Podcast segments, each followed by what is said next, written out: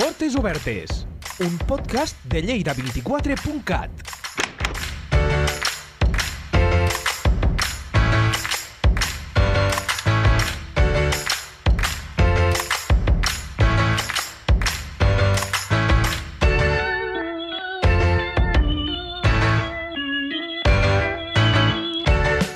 Lleida s'erigeix sobre dos turons, el que eleva la Gran Seu Vella i el turó de Gardeny. Pot ser desconegut per a molts, però amb una història que l'avala com el turó que ha servit i protegit la capital del Segrià. L'elevació d'aquest turó l'ha convertit en un punt estratègic per la ciutat. De fet, abans de la nostra era ja va ser utilitzat com a base d'operacions militars de defensa i de control. La imatge actual d'aquest conjunt monumental correspon a les restes del que van ser una important fortalesa al llarg de tota la història de la ciutat. Avui, doncs, jornada de portes obertes a la comandància templera del castell de Gardeny.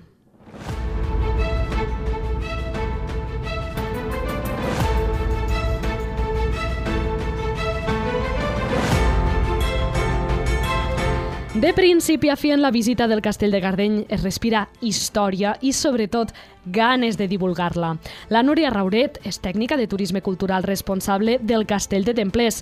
Ella, com va lluitar els templers en el seu dia, ha estat la defensora i impulsora de que a dia d'avui es pugui visitar aquest castell, ja que fins la seva arribada al conjunt monumental es trobava abandonat. Gràcies a Turisme de Lleida, una subvenció que es va rebre fa 15 anys, es va poder habilitar i, i obrir el castell crear el centre d'interpretació i es va inaugurar, bueno, sempre les coses quan se comencen, se comencen amb molta il·lusió, però després, al cap del primer, no el segon any, però ja el tercer, ja això anava molt en decadència, perquè no hi havia, no s'hi apostava i tampoc hi havia una dedicació. I jo, havia, jo com que jo vaig, bueno, fa 25 anys vaig ser de les que va ser les primeres a inaugurar l'oficina de turisme, he passat per totes les seccions, informació. Jo en aquella època només portava promoció, promoció de la ciutat, campanyes de comunicació, per a mi jo sempre jo he pensat que el turisme cultural és, no, és el més important i és el que es pot fer tot l'any i és el que realment dona i ensenya el patrimoni, la història, la cultura de la ciutat, jo penso que és primordial. Després ja ve la gastronomia, però després ven altres tipus de coses de turisme, però Lleida de, de, de, de que tenim coses a ensenyar i, i moltes que podríem ensenyar que no les tenim arreglades. Llavors va ser que em van comanar portar turisme cultural, però van dir, bueno, també el castell també, pues el portaràs tu. I clar, jo al principi em vaig quedar una mica dient, bueno, jo què faig aquí? Però bueno, gràcies a les ganes que hi vaig ficar i després amb molta gent que m'ha ajudat, que realment, gent que m'ha ajudat, que companys de, de, de l'Ajuntament o d'altres àrees i tal, doncs m'hi vaig ficar i dic, com abans de poder ensenyar, doncs ha d'arreglar una mica i llavors vam... A veure, el castell estava pràcticament molt deixat, sobretot l'entorn d'aquí fora, doncs hi havia aquí unes runes, no hi havia la barana, hi havia una cosa, una entrada amb, unes, amb una, una reixa que semblava una cosa abandonada, és a dir, sí que es va fer la inversió gran d'arreglar i el de dins, però el de fora no. I llavors, a poc a poc, doncs, anàvem dient, bueno, què podem fer? Hem tingut molt bona col·laboració amb l'IMO, l'Institut Municipal d'Ocupació, que els nens venen a fer tallers de ferro, de jardineria, i venen a ajudar-nos. Pues, bueno, és una mica de dir, donar l'il·lusió i de dir, jo si ensenyo a casa meva, pues, m'agrada tindre-ho arreglat, pues, realment, arreglar l'entorn. Després poder tindre una persona que se'n cuidi, eh, perquè al principi pujaven els companys de l'oficina de turisme, però clar, ells estan a l'oficina de turisme, després tindre un bon ambient entre els guies, buscar gent que li agradi i que i començar a fer, que és el que a mi m'agrada, és buscar nous públics, perquè clar, és a dir, tu has de buscar l'activitat segons el públic, no li pots donar a tothom el mateix. El castell de Gardeny es troba dins la ruta anomenada Domus Templi, juntament amb altres castells templers, fa les delícies d'aquells enamorats de la història, sobretot la d'aquells monjos guerrers. Som els dels els castells de la Corona d'Aragó, de l'antiga Corona d'Aragó, que el nom així conegut és Domus Templi, i, i són els castells que formen part, que, que avui en dia són visitables i encara estan de peus, que és Monzón, que és el que està a l'Aragó, després hi vendria el de Gardeny, després ve Miravet, que potser és el més conegut a nivell que aquest el gestiona la Generalitat, i està el poble de Miravet i té molt bones vistes a l'Ebre, Tortosa també té una part, però com que hi ha el parador de Tortosa, també era la suda de Tortosa, també hi ha coses templeres, i el de Penyíscola, que és més conegut pel Papa Luna, que sí que era castell templer, però realment hi ha unes reconversions, perquè per exemple el més conegut d'Espanya potser és el castell de Pontferrada, de León, Castelló Templario, però, clar, de Templario poc li queda, perquè aquest castell sempre ha estat habitat. cada, cada vegada s'ha anat passant i era residència de reis i, i hi ha hagut unes transformacions que sí, que aquí no n'ha hagut i que realment aquí sí que està realment com el van fer, no? I tot això ens dona molt d'haver aquesta ruta que la gent la fa i la gent que va per castells, doncs, inclús te diuen aquí, ah, doncs no coneixes aquest castell, hi ha molta gent aficionada a fer rutes de castells. Qui és un autèntic enamorat d'aquest patrimoni és en David Samblàs, guia oficial del Castell de Templers. En David ens introdueix en el context històric del castell, que és de nova planta, tot i que el turó ja tenia història militar al darrere. Des de, podem, podríem començar l'any 49 abans de Crist, eh, ja quan eh, la Hilera Romana, eh, el temps de la Hilera Romana, doncs, eh, aquí eh, se sap, hi ha documents històrics que eh, Afrànic, que lluitava a favor de Pompeu, el eh, general de Pompeu, eh, doncs, eh, lluitava contra Juli César. Eh, Juli César eh, marc de les guerres aquestes de la Hispània Citerior, aquesta guerra civil que mantenien els, els romans, eh, doncs ja van, ser, ja van utilitzar el castell de Gardeny. Eh? Mm, recordem que som a un turó, eh, al voltant d'una gran plana, eh, i els turons són sempre un lloc estratègic eh, que interessen a tots els estrategues militars. Eh, qui més ha passat per aquí? Doncs, eh, evidentment, Alfons I el, bataller, el batallador, rei, rei de la, del regne d'Aragó, encara no era una corona, han passat per aquí doncs, els àrabs, han passat per aquí els eh, cristians, eh, bueno, una vegada que Ramon Berenguer IV conquereix la ciutat l'any 1149, en el marc dels acords que havien arribat a, amb els templers, els templers es van quedar una cinquena part de totes les eh, terres conquerides, eh, per això tenim templers a Tortosa, l'any 1148 van conquerir Tortosa, l'any 1149 conquereixen Lleida, i evidentment doncs, es queden una cinquena part de les terres conquerides. Si la Seu Vella, el turó de la Seu Vella, se la queda el rei, eh, l'aristocràcia i l'església, l'altre turó de la ciutat se'l queden els templers. Eh, I aquí aixequen aquesta, eh, eh, aquest castell de nova planta. Eh? No hi havia res anteriorment. Sí que se sap eh, que havien passat diferents eh, civilitzacions, eh, però eh, aquest conjunt monumental és un conjunt monumental de nova planta, eh, aixecat de, de nou. I, com, com dic, ja hi ha documents de l'any 1156 de que estan parlant d'aquesta església. Ara entrarem en matèria i en cap cas es vol enfrontar la importància de les dues fortaleses de Lleida, però les diferències entre la Seu Vella i el Castell de Gardeny són evidents. Ja partint de la base que quan es posava la primera pedra de la Seu Vella, l'església de Santa Maria de Gardeny, ja feia anys que vetllava per la ciutat. Doncs mira, per començar, Santa Maria de Gardeny és l'església més antiga de la ciutat de Lleida, eh? 50 anys gairebé més antiga que fins i tot la, la Seu Vella. Eh? Eh, I Santa Maria de Gardeny doncs, és l'església dels templers, eh? no és l'església del bisbe. Eh? Llavors eh, té unes característiques eh, especials. També tem, guardem alguns tresors arqueològics a l'església, com unes creus de consagració templeres, eh, que són úniques a Europa, i també restes murals, eh, de pintures murals, eh, que són de les millors conservades a tota Europa. Són dos tresors arqueològics molt, molt eh, remarcables i és un gran patrimoni que té la ciutat. I és que ser casa del bisbe o no també comporta diferències en l'arquitectura. Bueno, doncs la Seu Vella, per exemple, és la casa del bisbe, no? I el bisbe doncs, sempre volia ostentar. Tenim una seu vella doncs, que en el seu dia doncs, era, eh, tenia una gran riquesa en quant a qualitat i, i, i quantitat, qualitat i quantitat d'escultura, arquitectura.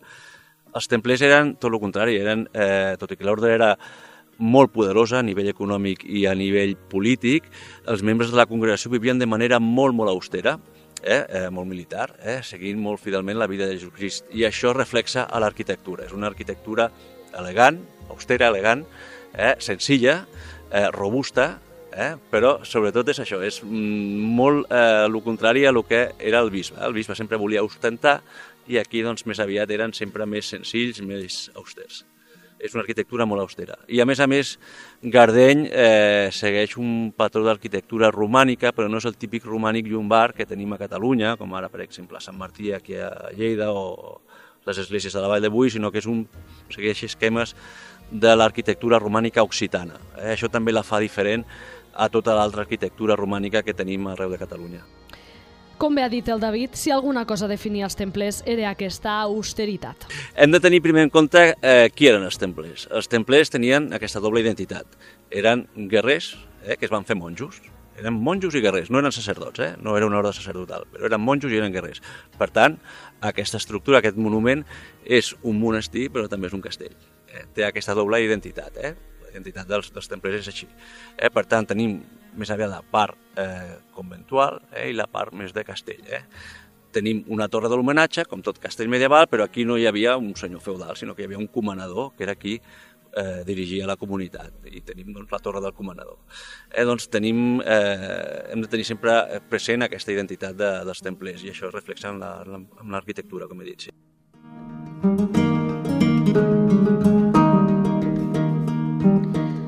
Ja ens hem contextualitzat, ja estem preparats per posar els peus dins el castell. La persona que ens dona la benvinguda i ens obre les portes és l'Elvira Clotet, informadora i responsable del punt d'acollida del castell de Templers.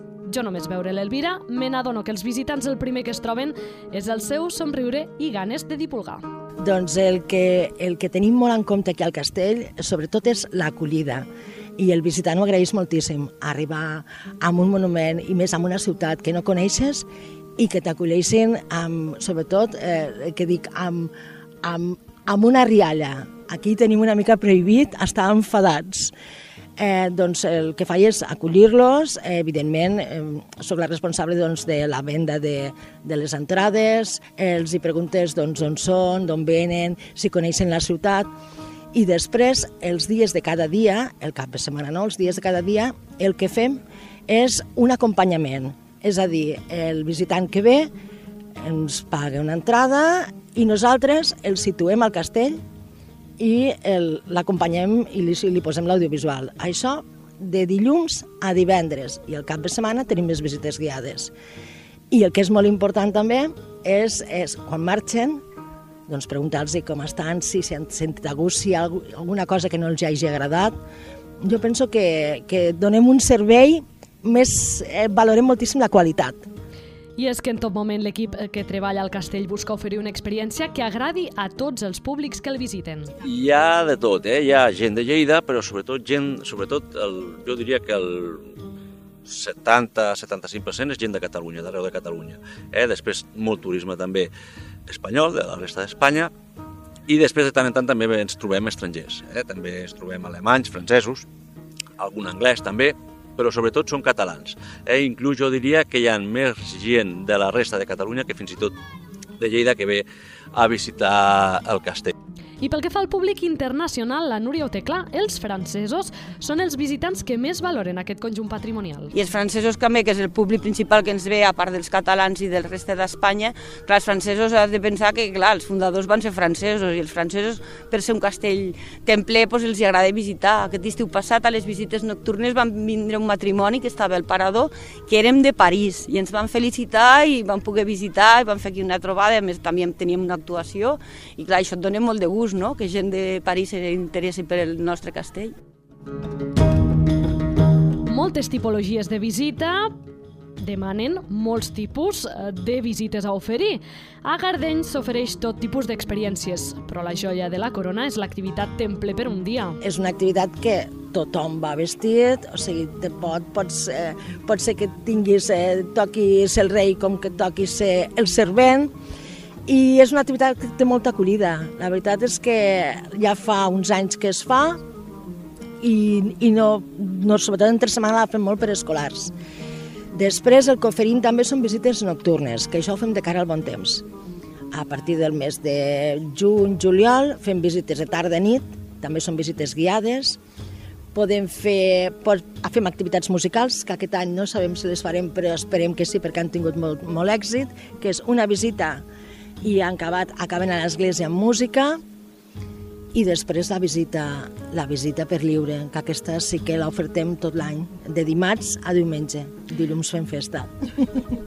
Podem veure moltes tipologies de visita, però com dèiem, l'estrella és aquest temple per un dia on l'atzar decidirà el paper que tenen els visitants dins la comandància, vestits inclosos. Se'ls fa reviure eh, la vida dels templers. Eh? Doncs nanos, doncs hi ha un que s'ha escollit eh, gran comanador, uns altres doncs, fan tasques de cuina i es fa una visita teatralitzada eh, on, eh, i, i interactiva, eh, on els participants eh, no només visiten, sinó que també actuen.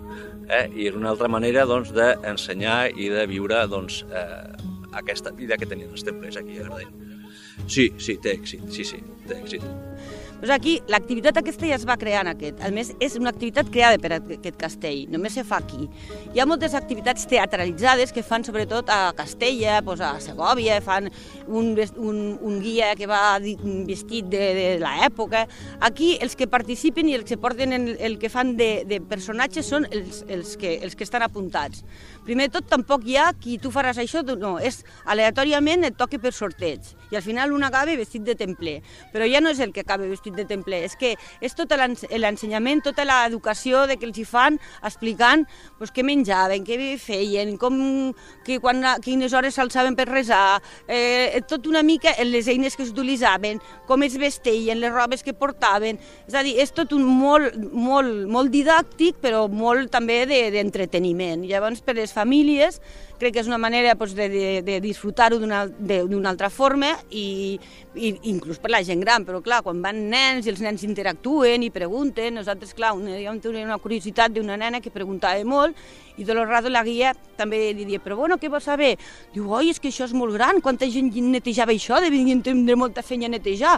I la nena es va fer molt partícip i després preguntant i, i clar, una mica també com interactua la gent i una, ja no és sempre que el guia parli i tu escoltes, sinó tu també participes.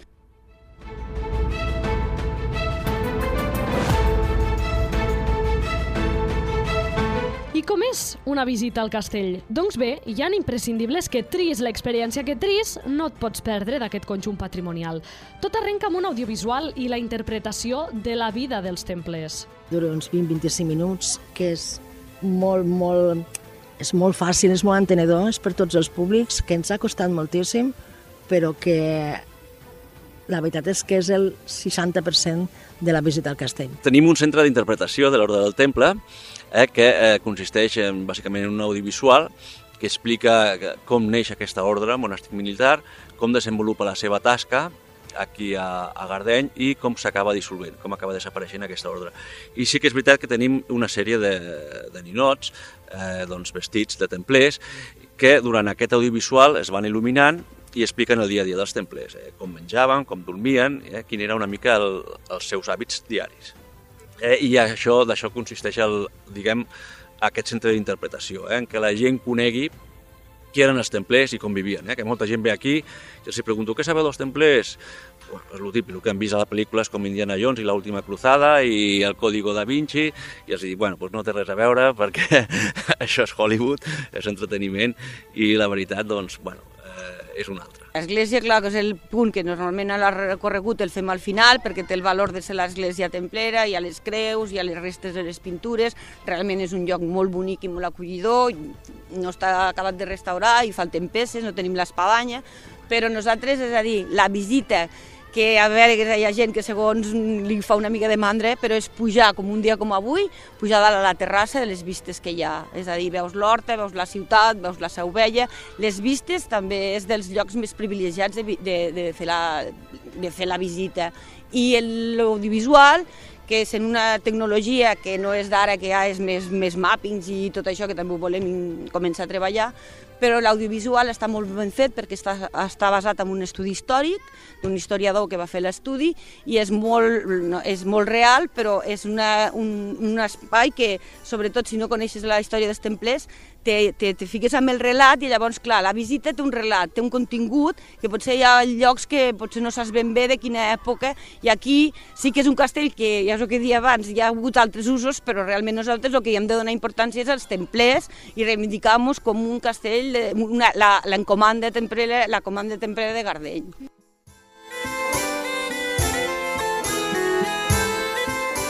També cal parar compte en l'arquitectura del castell, amb les seves torres defensives. Una fortificació que segueix uns patrons d'arquitectura romànica occitana. A Occitània, doncs, per exemple, allà a Carcassona, tenim molt, aquestes torres que li diuen Torre Don John, que és una eh, torre eh, defensiva, militar, que per fora sembla una única unitat, però per dins són unitats independents, i això és exactament el que tenim aquí també a Gardeny, són característiques eh, d'aquest conjunt monumental. I sí, sí, és evidentment una, una estructura defensiva militar, sí. I el celler, on dormien els servents dels monjos templers. Una estructura de 25 metres de llarg, eh, és la part baixa de, de, la, de la torre habitació, 25 metres de llarg, 7,5 metres d'ample, una volta de canó apuntat que està a 8,5 metres d'alçada i no només servia per eh, guardar mercaderia, sinó que també hi dormia el personal auxiliar dels templers, és a dir, els templers doncs, eh, tenien cuiners, tenien picapedrers, tenien sacerdots, que com he dit abans doncs, deien la missa per ells perquè eren monjos però no eren sacerdots, i el personal auxiliar doncs, dormia també al celler, eh? no dormia amb ells a dalt al, al refector. Hi ha una petita joia de la corona que converteix el castell en el patrimoni amagat de la ciutat de Lleida. Estem parlant potser de, la, de lo que és l'antic dipòsit, eh, on guardaven l'aigua, un dipòsit que té el terra que és eh, amb rajoles medievals, eh, que està protegit per una passarel·la perquè la gent no el trepitgi, perquè té també molt, molt valor un valor arqueològic destacat i avui en dia sí que es pot visitar, eh, sí que es pot, l'ensenyem, eh, però en general, en general el castell és poc conegut, malauradament és poc conegut i la gent quan ve i eh, els hi expliquem, doncs queda gratament sorpresa. Eh? Perquè moltes vegades em diuen, no sabia jo que hi havia aquest patrimoni aquí a la ciutat, eh? perquè una ciutat que es coneix sobretot per la seu vella, eh? però té un patrimoni també molt més extens que va molt més enllà de, del gran icona de la ciutat, eh? de la gran silueta. I és que al final, tal com destaca l'Elvira, tothom surt sorprès del castell de Gardeny. S'emporten una sorpresa, s'emporten una sorpresa perquè sí que és veritat, quan vens a Lleida eh, el monument per excel·lència és la Sovella, però el castell de Gardeny és un monument super desconegut per moltíssima gent, per moltes circumstàncies. Nosaltres eh, ha estat un turó que ha estat ocupat molt, molt temps pels militars i no, ha, no, no, no teníem accés i sempre ha estat el, el petit. Jo sempre dic, és el germà petit però no menys important. Lleida té dos turons i Gardeny eh, s'està donant a conèixer molt. Per això valorem una mica aquesta qualitat, no? que la gent marxi content. Tot i ser el germà petit, molts dels visitants que arriben a Lleida fan la seva primera parada al Turó de Gardeny. Hi ha gent que ve directament al castell. Aquest fenomen? Doncs no ho sabem. Suposo, mm, sí, hi ha una part, sobretot la, la part, tota la gent que ve d'Aragó, eh, el, primer, el primer que troben és el castell de Gardeny. Després, eh, molta gent, sobretot aficionats a tot el món templer, eh, busquen pel Google, per exemple, tenim molta gent que ens busca informació, a part del punt d'informació de, del carrer Major, eh, busquen pel Google, per dir-te alguna, eh, i, i busquen el castell de Gardeny, i és el primer, és el primer que troben, o, o busquen què veure a Lleida, i després de la Sovella ve el castell de Gardeny, i sí, la veritat és que ens sorprèn, ens sorprèn, i el que fa moltíssim és el boca a boca. Gent, ens hem trobat, i ens agrada moltíssim, gent, i no gent de Lleida, que venen perquè els hi han explicat, perquè els hi han dit, perquè s'han trobat ben acollits. I ja del castell ja es deriven els visitants perquè acabin de descobrir la ciutat. Moltes vegades, clar, depèn d'on vinguin, és la primera parada que fan i després van cap a la Seu Vella o primer van a l'oficina de turisme i l'oficina de turisme els indica per anar al castell o per anar a la Seu Vella. A veure, nosaltres és que, inclús des d'aquí, pues, si volen visitar alguna cosa més, pues, els dic, mira, pues, avui és dissabte, podeu anar al dipòsit de l'aigua, que també és molt bonic. Clar, nosaltres tenim la visió que som des de turisme i nosaltres ens agrada molt ensenyar tot lo nostre i després pues, si també pues, que explicar explicar-los pues, les festes que tenim i bueno, una mica vendre la ciutat que realment tenim una ciutat molt desconeguda però perquè també els lleidatans tampoc fan no sé, no, no, no la venen, no? És a dir, crec que si tots els lleidatans portéssim gent i féssim una mica més d'autoestima de ciutat també eh, ens aniria molt millor. En aquest sentit, des del castell fan una crida als mateixos lleidatans perquè anem a descobrir aquest patrimoni. La gent de Lleida no ho valora, però ens han vingut gent d'Itàlia, de França, de llocs a visitar l'església perquè saben que hi ha unes pintures hi ha les creus de la consagració, és a dir, hi ha una sèrie de valors i després, clar, la gent per fer actes se, els hi agrada perquè és un lloc diferent i potser, com que no ho tenim tot restaurat, per exemple, les, les parets de la Suda del Castell del Rei no diuen res perquè són unes parets i res més, aquí, clar, com que tenim encara molta feina a fer d'excavacions, d'arqueologia o de restauració, doncs tenim detalls que els hi podem ensenyar. Oi, com és que això està fosc? Per què està tan negre? Bueno, perquè aquí ja hi feien pa, allò era un forn de pa, dintre de l'església Tenim fotografies antigues de recolzament que estem buscant. Ara farem una exposició perquè farem la diada. És a dir, jo crec que és el gran... Falta molta gent que, el de, que, que vingui a descobrir-lo, però bueno, això passa en tot. És a dir, la gent se'n va visitar coses a fora i no coneix lo del patrimoni. Si el patrimoni no es visita, no s'estime.